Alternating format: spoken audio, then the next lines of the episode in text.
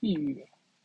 我孕育，我孕期经历了过几次情绪波动，现在总是处于状态。每一位孕妇都会有情绪起伏的时候，这非常正常。如果，但是如果情绪低落的时间持续较长或者频率较高，那你有可能需要属于需要在孕期和轻度抑郁做斗争。百分之十到百分之十五女性。这也是孕育过程不可忽视的一部分。真正的抑郁症可能可表现出多动症症状，既有精神上也有身体上的。这些症状与普通的妈妈的情绪波动有很大不同。除了感觉沮丧、空虚、无望、情感淡漠，其他常见症状还包括睡眠模式紊乱、睡眠时间过多或过少、饮食习惯改变、拒绝进食或。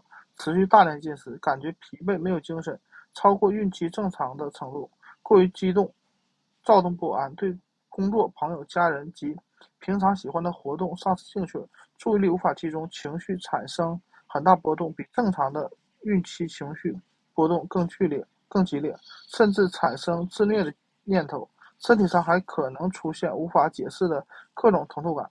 个人或家庭中。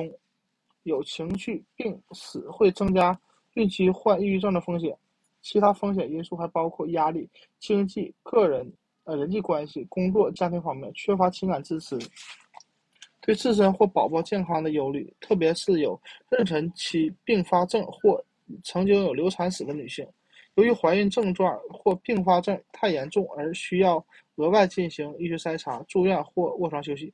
如果你觉得自己可能患上了抑郁症，可以尝试一下上一个问题中提到的缓解孕期情绪波动的方法。如果轻度到中度的症状持续两周以上，就应该告诉医生，让他给你推荐治疗方法或向心理治疗师求助。不要等到症状变得很严重再打电话。例如，你无法正常生活，无法照顾自己和宝宝，或有伤害自己的念头。由于甲状腺功能出现问题会引起抑郁，医生会为你检查甲状腺，以排除甲状腺方面的问题。当医生没有建议你检查甲状腺时，也可以主动接受啊提出接受检查。甲状腺问题比较常见，也容易治疗。获得正确的帮助。而且是立即获得帮助非常重要。这不仅是为自己，也是为了肚子里的宝宝。无论产前产后，抑郁症都会让你无法用积极的态度照顾自己和宝宝。实际上，孕期患抑郁症还会增加并发症风险，同时持续的极端情绪压力也会给宝宝生长发育带来不利影响。幸运的是，目前已经有很多有效的治疗孕期抑郁症的方法。找到合适的。治疗方案方法可以改善你的情绪，让你愉快的度过孕期。治疗抑郁症的主要方法包括支持治疗疗法。无论采取什么样的方式治疗抑郁症，你都应该定期在到有经验的心理治治疗师那里接受治疗。这也是治疗轻度到中度抑郁症最有常最有最常见的方式。不论是什么原因引发抑郁症，心理治疗都可以帮助你分析、理清情绪。帮助你更好的应对药物治疗，咨询医生和心理治疗师的意见，让他们为你权衡利弊，看看是否只需要进行心理治疗，还是在治疗的同时需要服用抗抑郁药物。参见第四十六页。CAM 疗法、冥想及其他放松技巧、瑜伽、针灸、音乐治疗疗法，这些只是 CAM 疗法的一部分，但它能够。安全有效的帮助缓解孕期抑郁症，光照疗法可以很大程度上改善孕期抑郁的程度。它主要是通过提高大脑中调节心情的激素血清素的浓度来帮助缓解抑郁。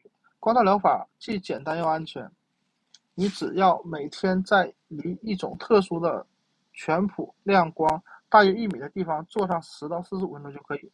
这种光的亮度是普通房间。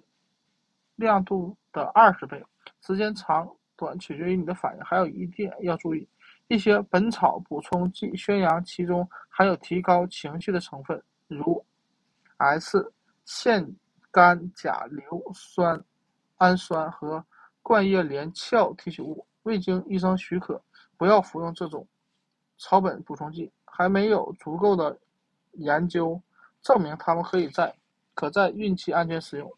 运动运动不仅对健康身体健康有好处，还可以有效改善情绪，释放出让你感觉良好的内啡肽。